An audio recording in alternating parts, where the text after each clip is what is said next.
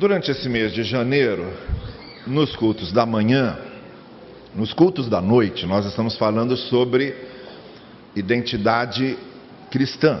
Começamos no domingo passado à noite.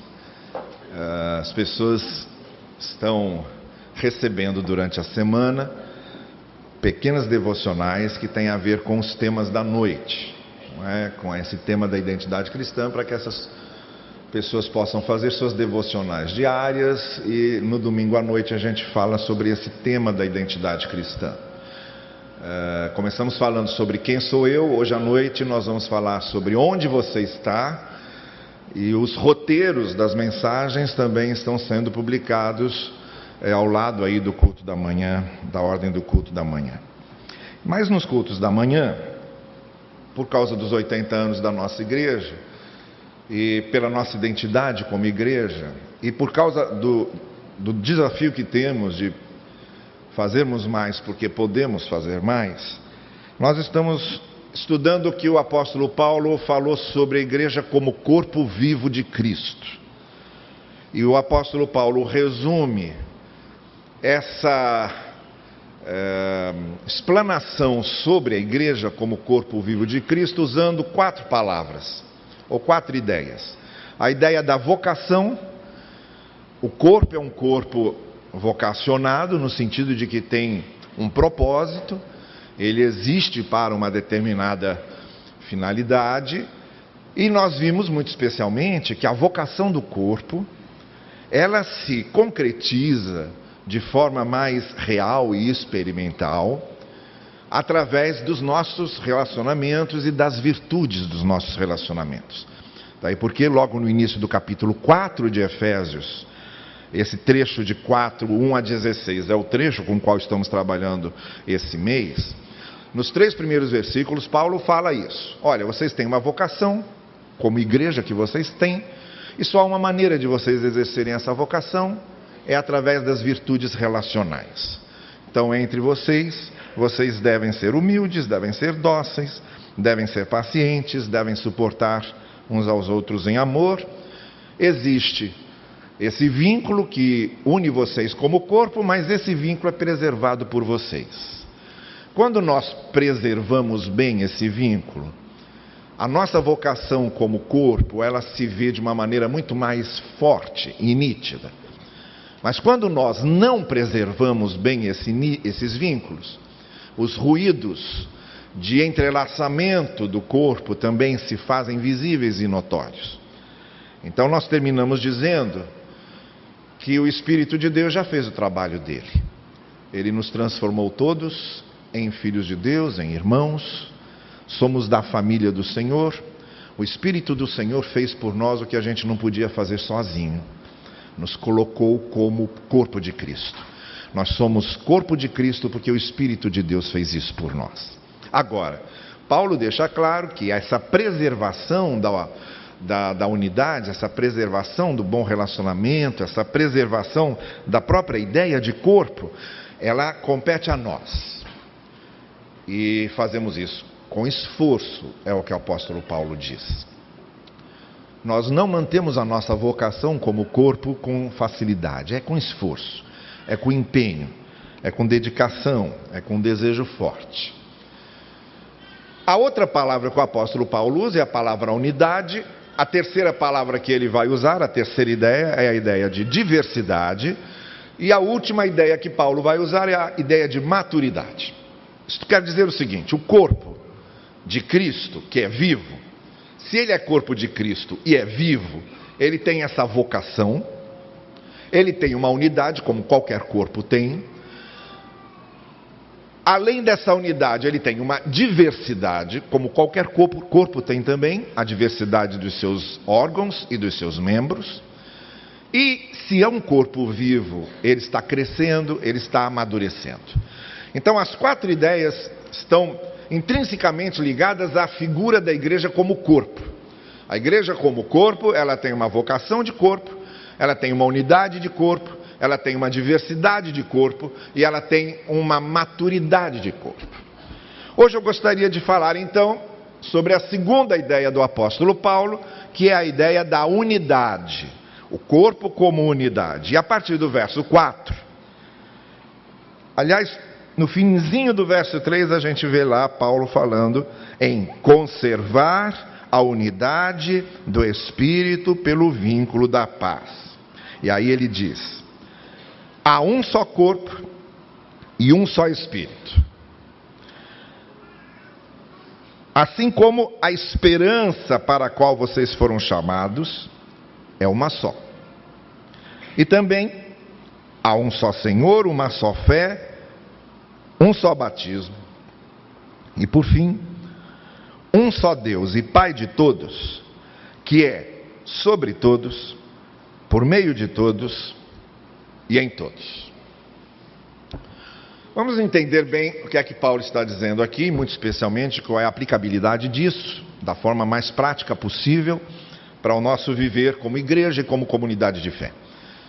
Não devia ser fácil falar sobre unidade numa igreja como Éfeso.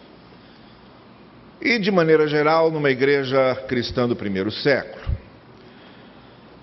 Porque a diversidade dos seus membros era muito grande e era explícita.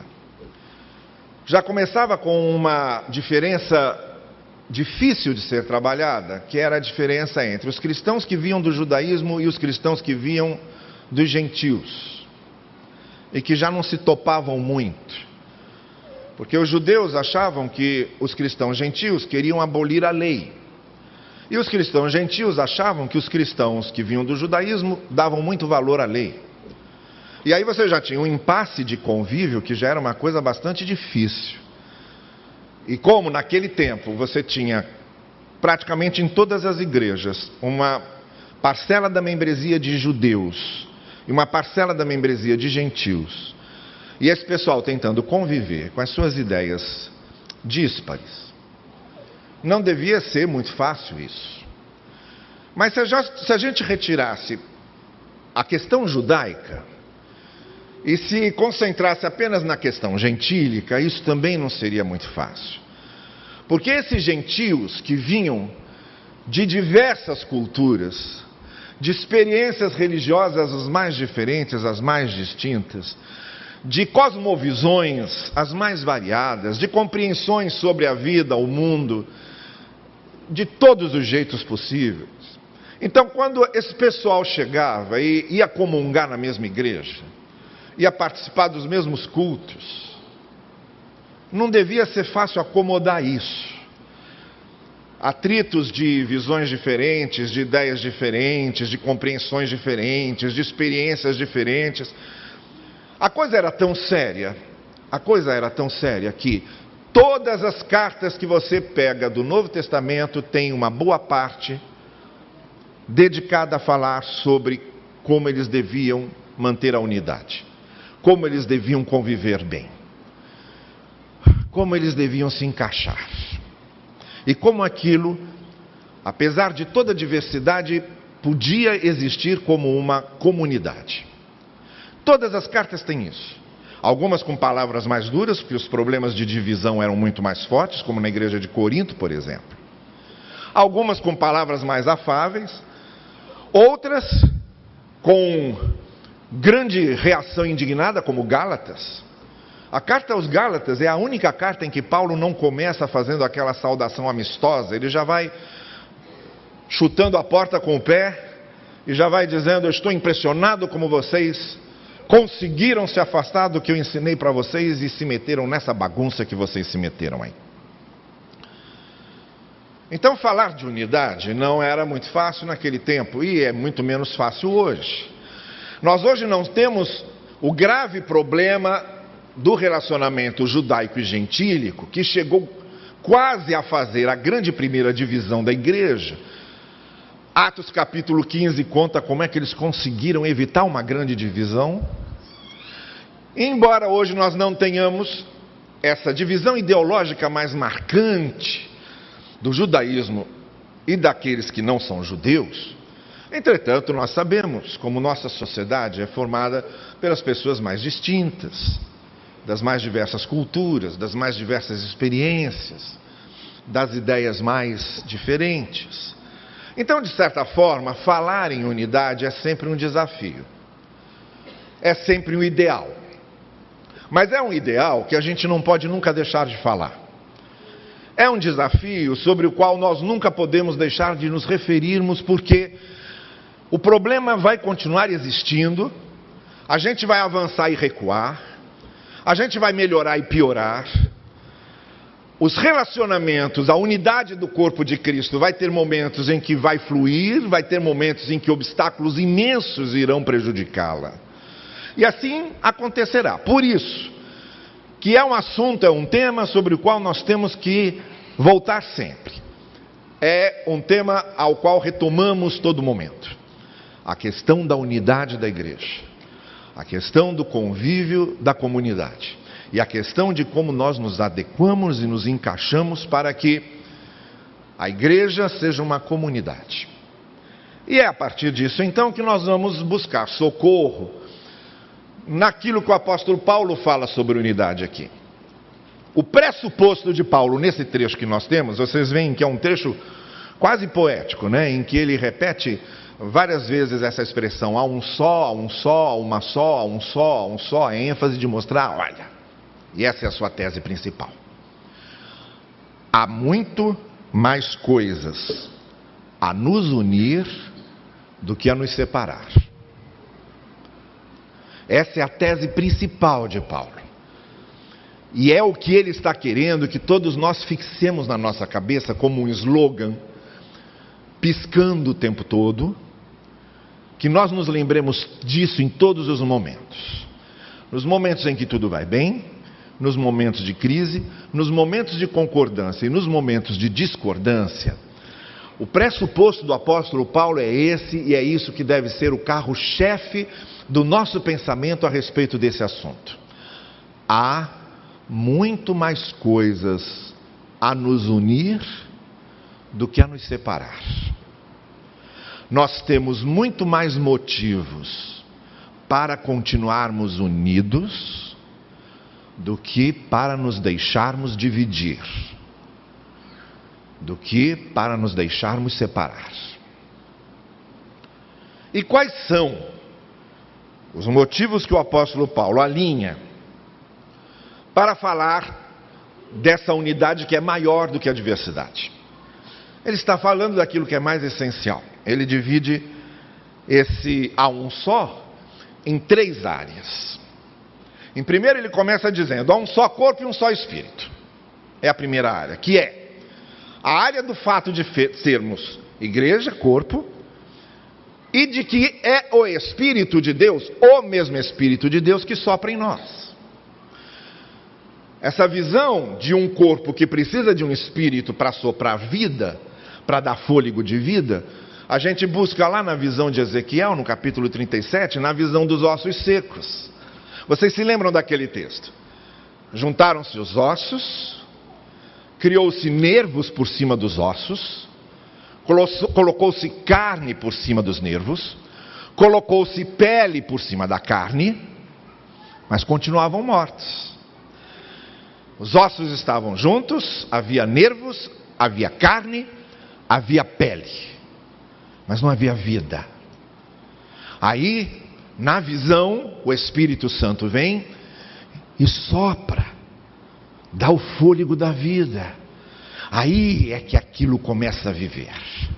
Então, quando Paulo diz, em primeiro lugar, nós somos um só corpo e um só espírito, ele está dizendo: olha, somos uma igreja, um corpo só, todos nós. E quem nos dá vida, quem nos impulsiona, quem nos dá o fôlego da vida é o Espírito de Deus.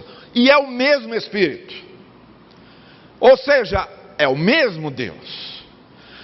Eu não sou impulsionado por um subespírito.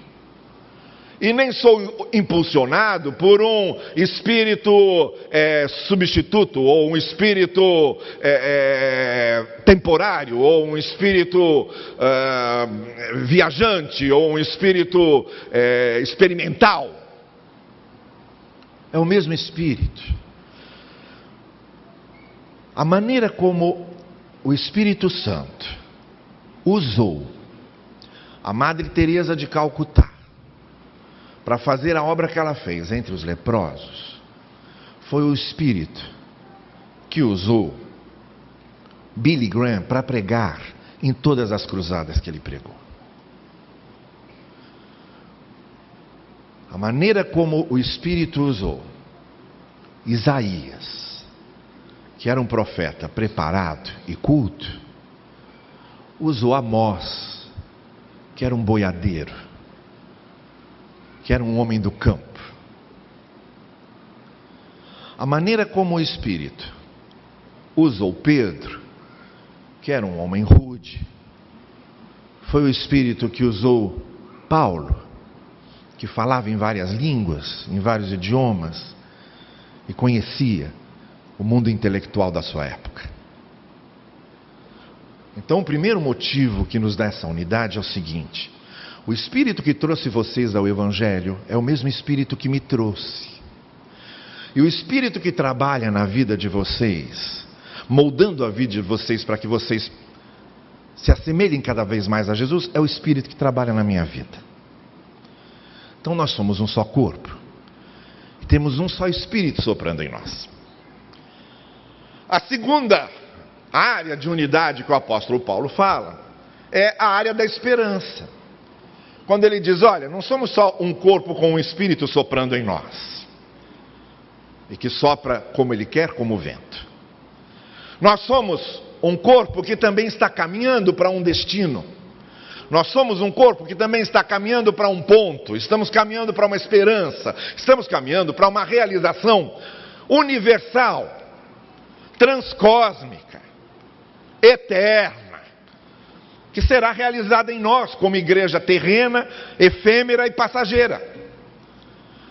Essa esperança, todos nós estamos sendo conduzidos para o mesmo ponto, como aquele povo de Israel, como aquele povo de Hebreus, aquela multidão enorme sendo conduzida pelo deserto, estavam todos sendo conduzidos para o mesmo ponto. O que é que os movia? Era a esperança de chegarem na terra prometida. Quantos eram? Milhares.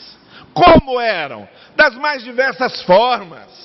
O que pensavam? Os mais diversos pensamentos e estavam todos sendo conduzidos para a mesma terra, para o mesmo final, para a mesma esperança. Então Paulo diz: olha, quando os motivos de divergência surgirem entre vocês, lembrem-se que há mais coisas que nos unem do que nos separam. Primeiro, porque somos um corpo com o mesmo espírito soprando. O mesmo espírito que sopra nele, sopra nele, sopra nele, sopra em mim. Segundo, lembrem-se que apesar das nossas diferenças aqui no presente, nós estamos sendo conduzidos para o mesmo lugar. E estamos sendo levados para a mesma esperança e vamos terminar no mesmo lugar. Será realizado em todos o que Deus planejou para cada um. A finalização do trabalho será em todos. Aquele que em vocês começou a boa obra, vai completar em vocês todos. Então estamos todos caminhando na mesma direção. Por isso, há muito mais coisa que nos une do que as coisas que nos dividem. E a terceira área que o apóstolo Paulo fala sobre a unidade é a área do que a gente pode chamar aqui tripé da conversão. Um só Senhor, que é o Senhor que converte. Uma só fé, que é a fé com a qual nós respondemos. E um só batismo, que é o sinal daquela salvação que recebemos. É o sinal da obra que o Senhor realizou em nós. Então nós temos, inevitavelmente, todos nós temos como apoio o mesmo tripé. Ninguém é salvo sem um Salvador, ninguém é salvo sem fé, e ninguém é salvo sem que essa salvação seja expressa através do batismo. Nós todos dependemos desse tripé que é o tripé da conversão. E participamos dele. Eu era tão pecador quanto qualquer um, e tão carente da graça quanto qualquer um, quanto qualquer um, quanto qualquer um. E só fui salvo não por causa de mim, mas por causa da graça de Deus, como você também só foi salvo por causa de você, mas por causa da graça de Deus. Em nada eu sou melhor a você nisso, em nada você é melhor do que, olha, somos nós dois. A mesma coisa, perdida e pecadora que depende da graça de Deus. E finalmente, o apóstolo Paulo fala sobre a área do Pai, quando ele diz: olha, e para terminar tudo, nós todos temos o mesmo Pai. Ele está em nós, ele age através de nós, ele está conosco. Somos filhos do mesmo Pai. Quando nós oramos, nós oramos para o mesmo Pai, é o mesmo Pai que temos. O que significa que nós somos irmãos. Então, quando o apóstolo Paulo olhava para os motivos das nossas divergências, ele dizia: Isso tudo é bobagem se comparado com as coisas que nos unem. Ora bolas. Como é que eu vou comparar a importância de que nome vai ser dado a uma determinada sala?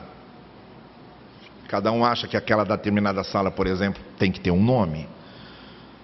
Quando a gente para e pensa meu Deus do céu, que importância tem o nome que será dado a uma sala, se comparado com o fato de que temos o mesmo Espírito soprando em nós, com o fato de que temos uma mesma esperança, com o fato de que passamos pela mesma conversão e com o fato de que temos o mesmo Pai. Isto é, vejam, o raciocínio é o seguinte: como é que eu vou deixar que uma comunidade se divida por causa de um nome de sala, por exemplo, se as coisas que devem mantê-la unida são muito mais fortes. É esse o raciocínio de Paulo, e Paulo nos desafia a sempre termos os mesmos, os mesmos raciocínios. Quando nós, por exemplo, damos uma sugestão que não é aceita, ou somos voto perdido em algum momento, né? voto vencido, em vez de nos sentirmos derrotados, humilhados e coisas do tal, a gente deve pensar: mas olha, isso é só uma questão. Nem se compara com a esperança, nem se compara com o Pai, nem se compara com o tripé da conversão, nem se compara com o sopro do Espírito. Isso é só uma questão. É esse raciocínio que o apóstolo Paulo quer que nós usemos. Agora, eu quero partir para coisas mais práticas. Como é que nós exercitamos isso, essa unidade, num ambiente de que não é uniformidade? Porque essa é a questão. Quando a gente fala em unidade, nós não estamos falando em uniformidade. Unidade não é uniformidade. Unidade não é todo mundo ser igualzinho. Unidade não é todo mundo se vestir igualzinho, ter o mesmo corte de cabelo. Unidade não é todo mundo é, morar no mesmo lugar. Unidade não é todo mundo ter a mesma profissão. Unidade não é todo mundo ter o mesmo pensamento e a mesma visão. Não é uniformidade. É unidade. Como é que nós resolvemos isso? Por exemplo, em três áreas que costumam ser áreas é, bastante problemáticas nessa questão do convívio. Eu separei aqui pelo menos três áreas, poderiam ser muitas outras, mas aqui sobre três áreas que devem ser um desafio a esse exercício da unidade constantemente. A primeira área é a área do convívio entre jovens e maduros. Jovens e pessoas mais velhas. Nós todos sabemos que há diferenças cruciais na visão de gente mais jovem e na visão de gente mais velha, de gente mais madura e de gente mais experiente. Nós todos sabemos que às vezes essas diferenças podem se tornar problemáticas. Então temos que resolver isso.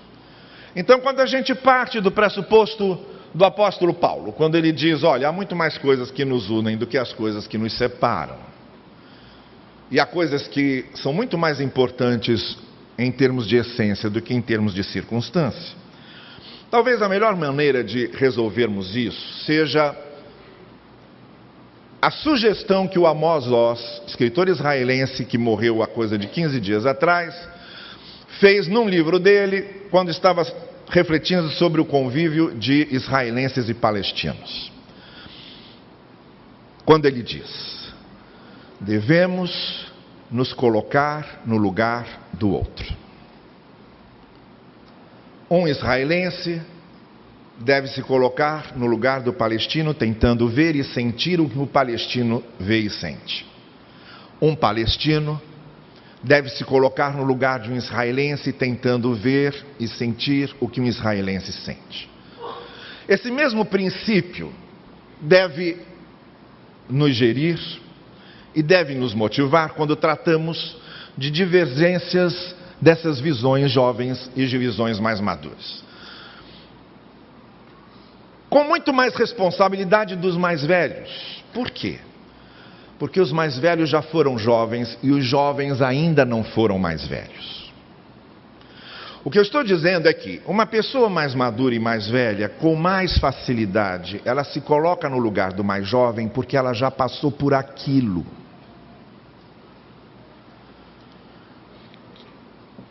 Eu comecei a pregar com 14 anos de idade e comecei a pastorear com 21 anos. E o meu primeiro ministério foi muito tenso, porque é cruel. É muito cruel. Exigir de uma pessoa de 21 anos as responsabilidades que estavam sendo colocadas sobre os meus ombros. Eu já vinha, desde 14 anos, assumindo certas posturas por causa do fato de eu ser o adolescente que prega. O pessoal me apresentava assim: esse é o adolescente que prega, como aquela é a porta que abre, aquela é a janela que fecha, é o adolescente que prega. E por causa das expectativas que se criavam, é óbvio que eu criei uma autocrítica. E é óbvio que eu perdi uma leveza e que eu perdi vida jovem que eu não recupero mais. Que eu não recupero mais. Por causa do caminho que eu escolhi. Mas hoje eu vejo quanta bobagem eu fiz. Quanta besteira que eu fiz. Quanta bobagem eu disse. Com a minha cabeça de 57 anos. Marcelo Crivella passou uma lei agora que aqui no Rio de Janeiro, a partir de 60, já podemos ser considerados idosos. Significa que faltam três aninhos para mim ser considerado um pastor idoso. Vamos pensar numa substituição o mais rápido possível. Né? Mas vejam, olhar hoje do alto dos 57 anos para coisas que eu fiz com 21, 22, 23 anos, eu vou encontrar um monte de besteira. Um monte de inexperiências. Um monte de coisas bobas. É óbvio. Então, o mínimo que eu preciso, quando eu vejo pastores que estão iniciando hoje, que foram meus colegas, eh, meus alunos, por exemplo, e eu acompanho esses meus alunos começando o ministério deles. E de vez em quando eu vou observando algumas coisas. E quando me vem a tentação, e quando me vem a funesta tentação de criticar, eu me lembro que eu também fiz muitas inexperiências. E que eu também fiz muita bobagem. E que eu também disse muita besteira. Então, é claro que eu estou dizendo que os jovens também têm que se colocar no lugar dos mais velhos quando ouvem alguma coisa, quando ouvem alguma crítica, quando ouvem uma opinião. Isso tem que ser dos dois lados. Você tem que olhar para alguém mais velho, como alguém que já passou por muitas coisas e que tem muito a te dizer. E tem. E tem muito a te dizer. Mas o que eu estou dizendo é que é muito mais fácil para nós maduros nos colocarmos no lugar dos mais jovens e ter um pouco mais de paciência e tolerância. Com certas infantilidades que muitas vezes nós todos já cometemos nas nossas juventudes. O Nelson Rodrigues, quando foi perguntado sobre que conselho você dá aos jovens, o Nelson Rodrigues respondia: envelheçam o mais rápido que vocês puderem, envelheçam logo. E ele tem razão, porque experiência a gente só consegue com tempo, maturidade a gente só consegue com tempo. Jovem de 15, 16 anos não dizia nem dar bom dia para moça nenhuma, porque é uma inexperiência completa. Mas nós entendemos que justamente por causa da nossa maturidade é fácil nós tentarmos entender porque pensam disso e daquela maneira. Uma outra área é a área das posições políticas. Eu talvez passe um pouquinho do tempo, mas vou precisar, tá bem? A área das posições políticas. Nós tivemos um período de enormes polarizações políticas brigas fenomenais, vizinhos de porta de 30 anos que estão sem se falar, famílias que nem comemoraram Natal e Ano Novo juntos. Nós tivemos uma verdadeira guerra ideológica. E na igreja não se pode ocultar que também temos as mais diversas posições políticas. Como é que devemos agir com referência a isso?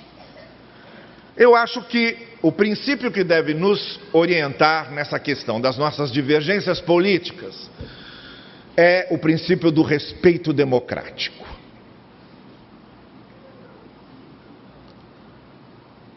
É por causa da democracia e por causa do princípio democrático que nós podemos ter alternância de poder e alternância de ideologias. O mais importante numa sociedade é o princípio democrático. É mais importante até do que qualquer religião. Porque no princípio democrático podem inclusive existir as religiões numa sociedade. Mas quando não há princípio democrático, as religiões podem sumir. Então, acima de todas as coisas, deve estar o respeito democrático. E quando se trata de respeito democrático, eu devo respeitar sempre o desejo da maioria. Quando se trata de princípio democrático, eu devo discutir ideias e não personalizar ideias. Se eu chamo um eleitor do Bolsonaro de fascista, eu estou partindo do campo das ideias para o campo da ofensa pessoal. E quando eu chamo um petista de corrupto, eu estou partindo do campo das ideias para o ataque pessoal.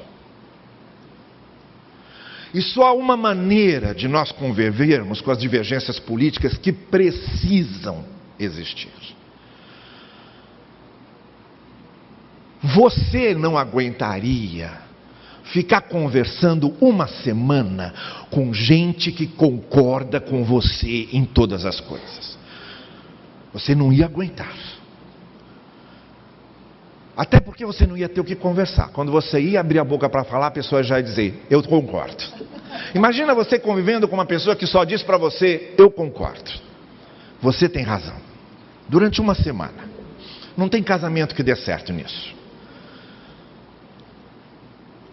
Então, eu devo primeiro partir de uma certa humildade, porque o que eu tenho descoberto é que pessoas que criticam conservadores nunca leram os conservadores e não têm ideia do que são os conservadores. Nunca leram, por exemplo, o Edmund Burke, nunca leram o Thomas Sowell, nunca leram o Raymond Aron, nunca leram o, o Russell Kirk, nunca leram conservadores. E estão criticando conservadores. E pessoas que criticam marxistas, na grande maioria, não viraram uma folha do Capital de Marx. Nunca leram o Capital de Marx para dizer o que pensam sobre marxismo. Normalmente, os nossos debates políticos não são no campo das ideias. Nós baixamos para os ataques pessoais e personalizamos as discussões.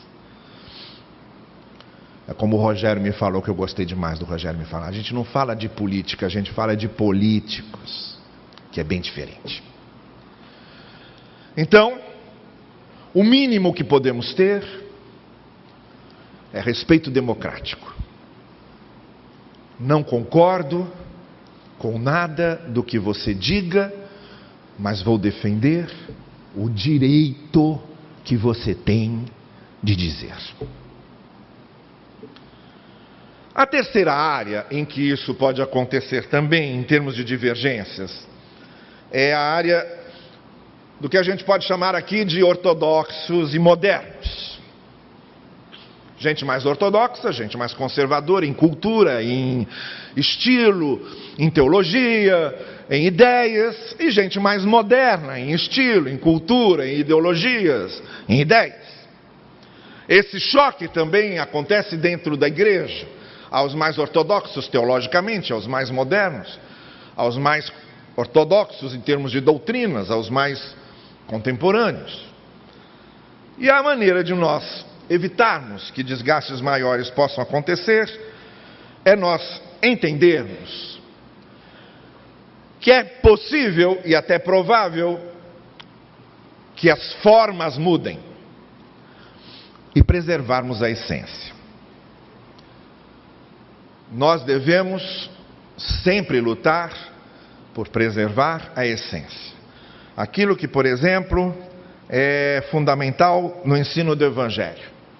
Mas que, no que se refere à forma, as formas podem ser adaptadas, as formas podem ser contemporanizadas, as formas podem mudar. As formas são só a exteriorização do conteúdo, sim, da essência, sim, que precisa ser preservada. Então não devemos confundir o ser ortodoxo com o ser legalista ou com o ser guardião de formas. Ortodoxo significa aquele que guarda a essência e que preserva a essência, ainda que a essência seja manifestada de formas diferentes.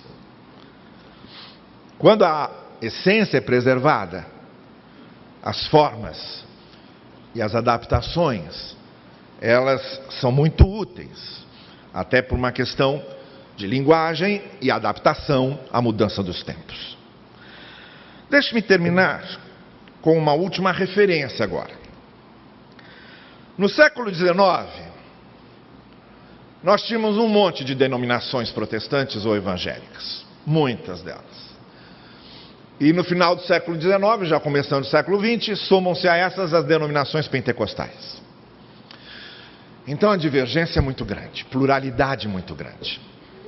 Nos Estados Unidos, no século XIX, finzinho do século XIX, em meio à recrudescência dos fundamentalistas contra os liberais, e quando essas denominações começaram a sentir que elas eram as únicas depositárias da verdade, como os batistas diziam no final do século XIX, no sul dos Estados Unidos, nós batistas somos os únicos cristãos verdadeiros. Quando essas denominações estavam se polarizando todas e se cristalizando todas, como se fossem a única expressão da verdade, surgiu um movimento liderado pelos irmãos Thomas e Alexander Campbell, e ainda é, somado com o pastor Barton Stone, que lançou uma divisa que dizia o seguinte: no essencial, devemos ter unidade. Nas opiniões, devemos ter liberdade. E em todas as coisas, devemos ter o amor. No essencial, unidade. Nas opiniões, liberdade. E em todas as coisas, o amor. Sabe como é que isso funciona na minha cabeça em termos cristãos? É o seguinte: com referência aos católicos, por exemplo, eu tento descobrir o que há de essencial neles que combinam com a gente. Eles creem em quase tudo o que cremos. Num Deus único, num Deus trino, creem no Espírito Santo e na obra do Espírito, creem na redenção que Cristo veio operar. Então, nisso tudo, eu me sinto um com eles. Nessa essência, eu sinto uma certa unidade com eles.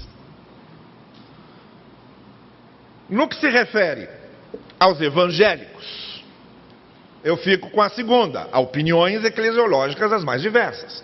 Tipos de batismo, nome que se dá a líderes, divisão eclesiológica, classificação dos oficiais da igreja, tem para todos os gostos. E nisso a gente respeita a herança eclesiológica de cada um. Os batistas têm sua herança eclesiológica, os presbiterianos têm a sua, os congregacionais têm a sua, a Assembleia de Deus tem a sua, e entendemos isso como amplo campo da liberdade para que essas opiniões eclesiológicas se coloquem e haja respeito a todas elas, ainda que não sejam a nossa. E no que se refere a não cristãos, budistas, hindu, hindus, islâmicos e por aí vai, eu acho que tem que nos reger o terceiro princípio, em todas as outras coisas, amor. Eu tenho que me sentir unido a um islâmico por amá-lo, a um budista por amá-lo, a um hinduísta por amá-lo. E por que um budista, um islâmico e o hinduísta são pessoas criadas por Deus que possuem a dignidade de serem imagem e semelhança de Deus, independente da fé que tenham. Olha, como eu disse, não é fácil manter o espírito da unidade, mas ela precisa de investimento. E precisamos manter. E todos nós, partindo desse mesmo princípio único, sempre vamos descobrir mais coisas que nos unem do que as coisas que nos separam. E sempre vamos saber que, apesar das nossas diferenças imensas, nós somos um só rebanho e temos um só pastor que é o Senhor e Cristo das nossas vidas. Que Ele assim nos conduza e nos abençoe. Amém.